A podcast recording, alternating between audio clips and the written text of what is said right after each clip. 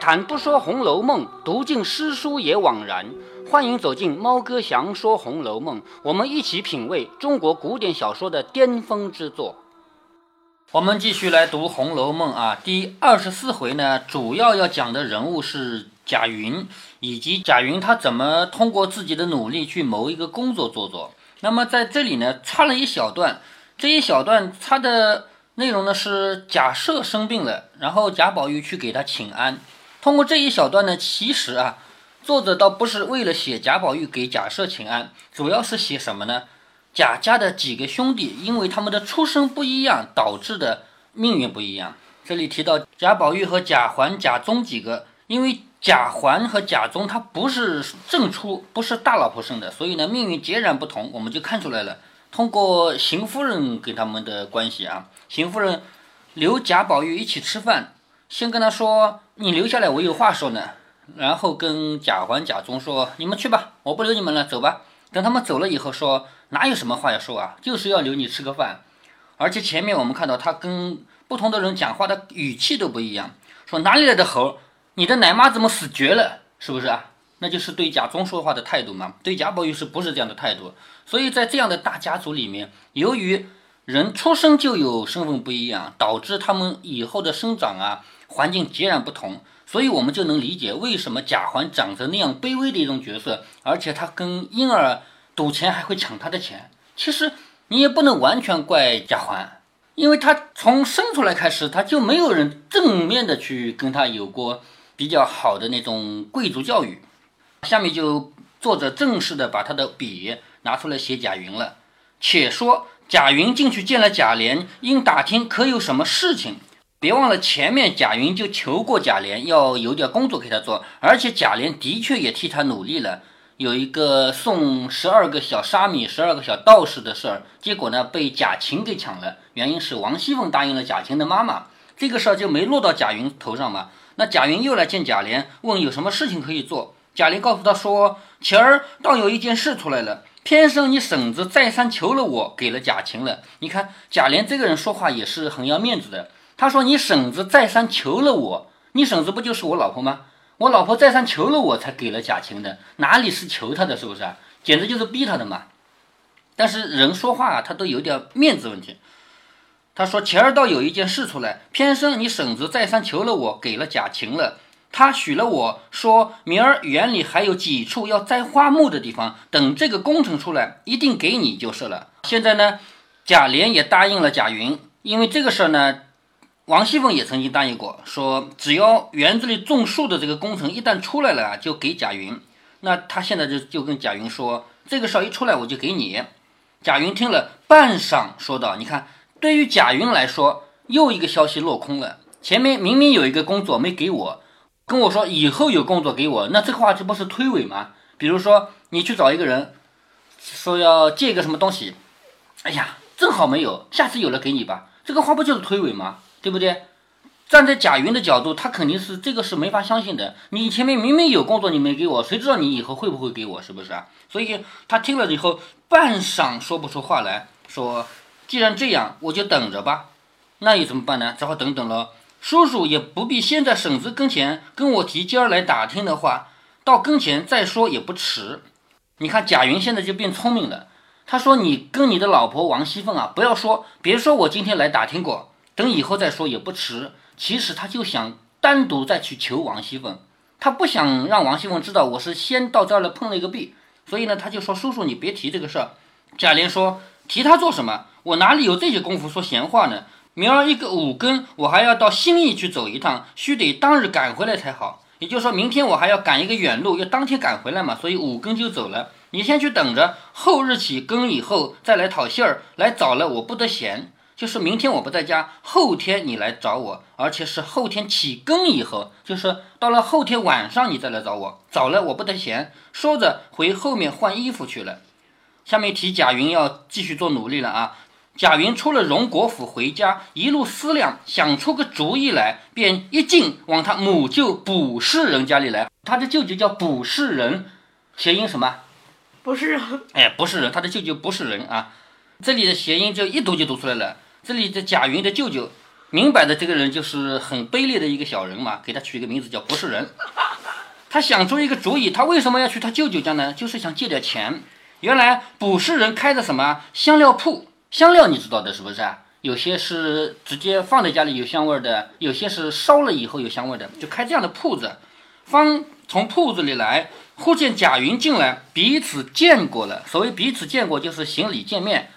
那外孙见到舅舅总得行个礼啊什么的吧？彼此见过了，就问他这早晚怎么跑来了？就你现在怎么跑来了？贾云说有件事求舅舅帮衬帮衬，所以帮衬就是帮忙。有一件事要求舅舅帮帮忙。我有一件事用些冰片麝香用用，就是我有一件事啊，我想向你借一点东西，借什么呢？冰片和麝香。那冰片麝香呢都是香料，好歹舅舅每一样赊四两给我，八月里按数送银子来。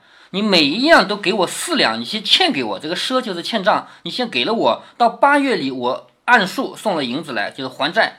卜氏人冷笑着说：“暂休提赊欠一事，就是说你再也不要跟我提欠账的事情。前儿也是我们铺子里一个伙计替他的亲戚赊了几两银子的货，至今总未还上。”就是以前我们铺子里啊，还有一个伙计，他也欠过我的东西，到现在也没还给我。因此，我们大家赔上，立了合同，再也不许替亲友赊欠。就是我们大家都有了一个约定，谁也不许替亲友、亲戚朋友赊欠东西。谁要赊欠，就要罚他二十两银子呢。况且如今这个货也短，就是现在啊，你要的冰片麝香这个东西也缺货，你就是拿现银子到我们这不三不四的铺里来买，也还没这个货呢。只好到片儿去，什么意思呢？就是这两样东西现在还缺货呢。你就是拿着现成的银子来买，我都买不，我都没有东西给你。你倒好，你还来欠，这是一。第二，你看啊，做舅舅的要管他的外孙了。第二，你哪里有什么正经事啊？不过赊了又去胡闹。也就是说，舅舅他说你这个外孙，你要问我欠冰片麝香，你以为你有什么事情的？不就是去胡闹吗？是不是啊？你只说舅舅见你一招就派你一招的不是。啊！你只说我做舅舅的老是骂你，说你这个不对那个不对，你小人二家不知好歹，也到底立个主见，赚几个钱，弄得穿是穿，吃是吃，我看着也喜欢。你不要老说我这个舅舅会骂你啊！你自己也要挣点钱，弄得吃吃穿穿像个样，那我做舅舅的看着不就高兴了吗？贾云笑着说：“舅舅说的倒干净。我父亲没的时候，我年纪幼小，不知事。后来听我母亲说。”都还亏舅舅们在我家出主意料理的丧事，难道舅舅就不知道还有一亩地两间房子，如今在我手里花了不成？巧媳妇做不出没米的粥来，叫我怎么样呢？还亏是我呢。要是别个死皮赖脸三日两头来缠着舅舅要三升米两升豆子的，舅舅也就没法呢。通过这个话就看出来，这个舅舅真的就不是人。为什么呢？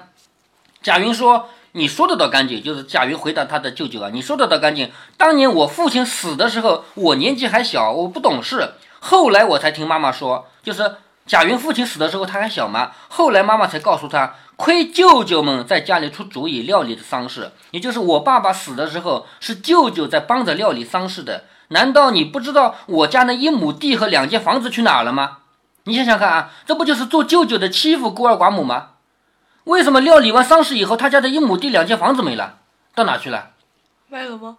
肯定是被舅舅拿去了呀，要么卖了，要么舅舅占用了呀，是不是？所以这个做舅舅的，替他的妹妹和外孙料理了家里的丧事，料理完了以后，把一亩地和两间房子给吞了，是不是这个意思啊？他说那一亩地和两间房子，如今在我手里花了不成？难道是我花掉的吗？巧媳妇做不出没米的粥来，叫我怎么样？就是我再巧，我没有钱，什么也干不成呀！你让我怎么办？还亏了是我，如果是别人，我天天死皮赖脸的缠着你，今天要米，明天要豆子，你拿我怎么办？因为我没钱，因为我什么都没有啊，是不是？我缠着你问你要，你拿我怎么办？卜氏人说：“我的儿，舅舅要有，还不是该的？什么意思呢？说我做舅舅的，如果有东西，我还不是应该给你的吗？我天天和你舅母说，只愁你没个算计儿。”你但凡立得起来，到你的大房里，也就是他们爷儿们见不着，便下个气，和他们的管家或者管事的人稀和稀和，也弄个事儿管管。舅舅呢也在说贾云，你到底你去那个荣国府里面去啊，跟他们讨好关系，然后弄点事管管呀。然后他就说啊，前日我出城去，就这个舅舅说，前一天我到城外去，撞见他们房里的老四骑着大轿驴，带着五辆车，有四五十个和尚道士往家庙去了。说的是谁啊？呃，不就贾琴吗？是不是？也就是说，他说的他们三房里的老四指的是贾琴。他看到贾琴骑着一个驴，带着几辆车，送了那么多和尚道士往家庙去了。他呢不亏能干，这事就到他了。也就是说，贾琴怎么能够谋到一个事做做的？他们家有和尚和道士要出城，要有人送出去，为什么让贾琴送走了，不让你送啊？他不是能干吗？这个事能到他手里吗？贾云听他唠叨的不堪。贾云呢，本来是来借点东西的，想要去派用场的，结果呢，什么也没借到，反而被他的舅舅给唠叨了一阵，唠叨的不堪，起身告辞。卜士人说：“这么急的这样，吃了饭再去吧。”也就做舅舅的啊，他还说：“你怎么这么急啊？要走了，吃了饭再去吧。”一语未完，只见他娘子说：“也就是舅妈，舅妈，你猜猜看说什么话？哼，猜不出来吧？他舅妈说什么话？他说：“你又糊涂了，说的没有米，这里买了半斤面来下给你吃，这回子还装胖的，留下个外孙挨饿不成？”也就是说，舅舅对外甥说：“你干嘛现在就走啊？吃了饭再走。”结果舅妈说：“你留他吃饭，拿来东西给他吃啊？我们家米一粒都没有了，刚刚买了半斤面给你一个人吃的，你留他来挨饿吗？有东西给他吃吗？”你看这个夫妻两个人说这个话，不就是明摆着叫外孙你快走吗？我们家没东西给你吃，是不是这个意思啊？卜士人说：“再买半斤添上来就是了。”也就是说，刚刚去买了半斤，只够我一个人吃的。现在外孙来了，是不是啊？再买半斤添上来就是了。他娘子便叫女孩说：“莹姐，往对门王奶奶家去问问，有钱借二三十个，明儿就送来。”好，为什么要叫大声的叫自己的女儿去借钱？就是说给贾云听，我们家没钱，我要请你吃饭，我还得借钱呢，是不是这个理啊？那这个话明摆的就是叫贾云，你快滚蛋，别在我家赖着，我们家没东西给你吃。是吧？夫妻两个说话，那贾云早说了几个，不用费事，去的无影无踪了。贾云这么聪明的人，怎么就不知道他的舅舅和舅妈两个人是有意要赶他走啊？一个说留你吃饭，另一个说你留他吃饭，拿什么给他吃啊？我们家一粒米都没有。然后大声的说，喊自己的女儿去对面王奶奶家去借点钱来，我们要 请人吃饭的。大声的说这个话，明摆着就是叫你走。比如说吧，有客人到我们家来，我们家正好没菜，那怎么办？悄悄的跟你说，你去买点菜来，不可以大声的说，快快快快去买菜。那你这个话听了，让客人听了什么意思啊？不就让他走吗？懂这个道理吗？这个事只能悄悄的办。所以从这个细节上看出来啊，卜士人和他的老婆，也就是说贾云的舅舅舅妈两个人啊，就是那种比较恶毒的那种亲戚关系，一点不帮外孙的忙的。前面我们也知道，贾云的一亩地两间房都没有了嘛，都被这个舅舅给吞了嘛。不言卜士人家夫妇，就是他们家的事不提了啊。且说贾云赌气离了母舅家门，一进回归旧路，心下正自烦恼，一边想一边低头只管走，不想一头撞在一个醉汉身上，一头撞在一个喝醉的人身上，把贾云吓了一跳。那个醉汉骂道：“操你娘的，瞎了眼睛，碰起我来了！”这个人就是属于那种恶棍吧？是不是？有人撞他一下，他就这么骂。贾云连忙要躲身，早被那个醉汉一把抓住。对面一看，不是别人，却是紧邻的倪二。这个人就是回目里提到的醉金刚。倪二这个名字呢，就是作者编出来的，而且这个倪二名字啊，还影响了后来的一部电视连续剧，就是咱们最近的事啊。电视连续剧叫《露露女人和鸡》哦，篱篱笆女人和狗。篱笆女人和狗这部电视连续剧讲的是东北那边的村子里一个农村人家的故事啊。因为这个电视剧拍的太好了，拍的好呢，就想拍续集，是不是啊？那续集该加点人物进去了吧？为了加一个地痞无赖，就给他取名叫倪二，一看就是从《红楼梦》里取来的名字，直接从《红楼梦》里借了一个人名，这个地痞无赖。那么在《红楼梦》里，这个倪二也是个地痞无赖。原来这倪二是个泼皮，专放重利债。在赌博场吃闲钱，专管打酱吃酒，什么意思呢？他手里有点银子，他到赌场里去，你们要借钱吗？我借给你，但是这个钱的利息很高的，高利贷是不是？如今正从欠钱人家索了利钱，吃醉了回来，不想被贾云碰了一头，正没好气，抡拳就要打。只听那个人叫道：“老二住手，是我冲撞了你。贾云说：“尼尔，你住手，是我冲撞了你，你看看是我。”尼尔听见是熟人的声音，将醉眼睁开看时，见是贾云，忙把手松了，趔趄的笑着说：“趔趄就是站不稳，喝了酒嘛，站不稳。原来是贾二爷，我该死，我该死，这回子往哪去啊？就是大家是邻居嘛，就互相打个招呼了。”贾云说：“告诉不得你，平白的又讨了个没趣儿。”就是这个话告诉你也没用，我平平白白讨了个没趣，就是到舅舅家去想要借冰片和麝香的嘛，被舅舅给骂了一顿，什么也没借到嘛。尼二说不妨不妨，有什么不平的事告诉我，替你出气。这三街六巷凭他是谁？有人得罪了我最金刚尼二的街坊，管叫他人离家散。就说你是我的邻居，谁敢得罪你，我去找他算账。贾云说老二，你且别气，听我告诉你这个缘故。说着，就把捕食人一段事告诉了尼二。尼二听了大怒，说：“要不是你舅舅，我就骂出不好听的话来了，真正气死我你二了。也罢，你也不用烦，我这里有几两银子，你若用嘛，只管拿去办。但只有一件，你我做了这么多年的街坊，我在外头有名放账，你却从来没和我张过口，也不知道是你厌恶我这个泼皮呢，怕跌了你的身份呢，也不知道是你怕我难缠。”放利息很重，如果说怕利息重的话，这个银子我是不要利息的，你也不用写文约。如果说怕低了你的身份，我就不敢再借给你钱了，咱们各自走开。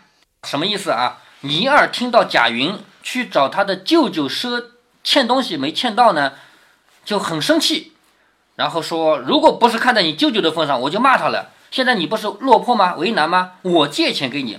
但是说好了啊，咱们两人做了邻居这么多年，你从来没借过我的钱，是不是两个原因啊？第一，你怕我的钱脏，因为我是个泼皮嘛，对不对？你怕我的钱脏，降低了你的身份吗？第二个原因，是不是你怕我利息太高了，你还不起啊？现在我告诉你两点：第一，我这个钱不收你的利息，只要本金还给我就行了；第二，你要是嫌脏，咱们就算了，你不要了。说到这里，从此看出来，尼尔这个人虽然是个泼皮，但是这回对贾云还是帮了忙的，是不是？一面说，一面果然从大包里掏出一卷银子来。什么叫一卷银子？就是银子放在一起卷起来一个桶状，这样的话，其实就称过的多少，他就有数，没有打开了嘛。贾云心下里想着，数日尼尔虽然是个泼皮无赖，但因人而使。也就是说，这个人虽然是个泼皮，是个无赖，但是呢，他。对有的人他是比较好的，泼泼的有义侠之名。若今日不领他这个情，怕他臊了，倒恐生事。如果我今天不要他的银子的话，他说不定会生气。不如借了他的，改日加倍还他也罢了。想必笑着说：“老二，你果然是个好汉，我何曾不想着你，和你张口。但只是我见你所相遇交接的，都是些有胆量、有作为的人，是我们这等无能无为的人，你倒不理。”我若和你张口，你岂肯借给我？好，也就是贾云说话说的也很漂亮啊。其实我是想向你借钱的，但是平常跟你来往的人都是很有本事的人，像我这样没本事的人，我不敢向你开口借钱。今日蓟门高情，今天你既然借给我，我怎敢不领？回家按例写了文约送过来就是了。你不是说连借条都不用写吗？那不行，我回去会写了借条给你的。尼尔大笑地说。好会说话的人，我却听不上这个话。既然说相与交接四个字，如何放账给他讨他的利钱？既把银子借给他图他的利钱，就不是相与交接了。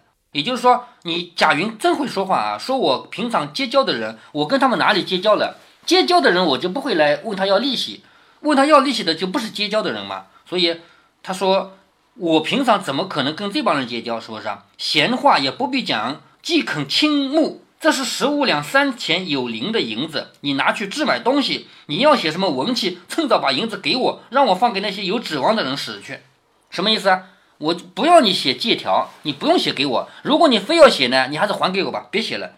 贾云听了一面接了银子，一面笑道：“我便不写罢了，有何着急的？”倪二笑着说：“不是这话，天气黑了，也不让茶让酒，我还到别的地方有点事去。你竟请回去了。”我还求你带个信儿与舍下，舍下就是谁呢？就是我家。你帮我带个信儿回家，叫他们早些关门睡吧。我不回去了。倘或有要紧事儿，叫我们女儿明儿一早到马贩子王短腿家来找我。什么意思啊？你回家的时候告诉我老婆一声，我不回去了，让他们歇吧。如果有事的话，明天到那个马贩子王短腿家来找我。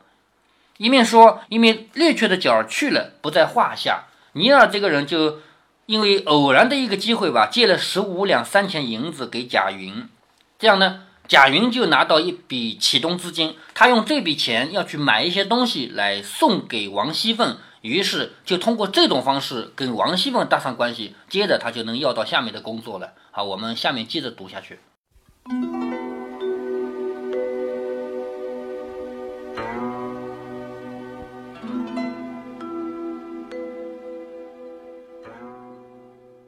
贾云有一个不是人的娘舅，名字就叫做不是人，好像在《红楼梦》里面提到的舅舅都不靠谱。就算咱们先不提乔姐的舅舅，就说林黛玉的舅舅吧。虽然说并不是大奸大恶之徒，但是我们都不喜欢这样的人吧。舅舅这种身份，我们当代人很难理解。倒不是说因为计划生育的原因，让大家都没有舅舅了。其实计划生育只影响了一代人。像猫哥这个年龄的人，我们面对的家庭可庞大了。不管是父亲这边还是母亲那边，都是人丁兴旺，有男有女。所以猫哥我有伯父、有叔父、有姑妈、有舅舅、有姨妈，全套都是亲的啊。我们依然无法理解以前传统社会里的舅舅是什么样的身份，因为我们离男尊女卑的时代已经比较远了。在传统的社会里，虽然每一代人都把孝字放在嘴上，所谓的百善孝为先，但是孝既不是与生俱来的，也不是人性最自然的。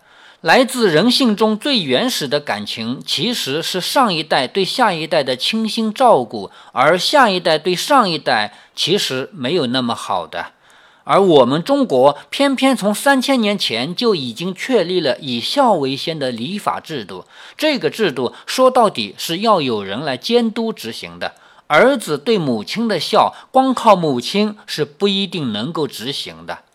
我们在戏里面看到威严的母亲，儿子对他唯命是从，那是在儿子愿意的基础上。如果不是呢？你说一个老妇人，她打架打得过不孝儿子吗？这种情况下有两种人会出现：一是族中的老者，二是娘舅。先说说族。中国传统社会并不是像现在这样每三到五个人一个家庭，其实不是的。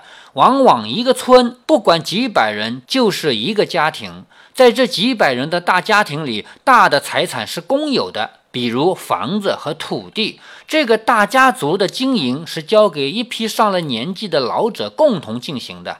这些老者除了管理经济以外，看到家族里有不肖子孙，他们也会喊一声。家法伺候，但是族中的人维护的往往是全族的利益。具体到某一个妇女，那就不一定了。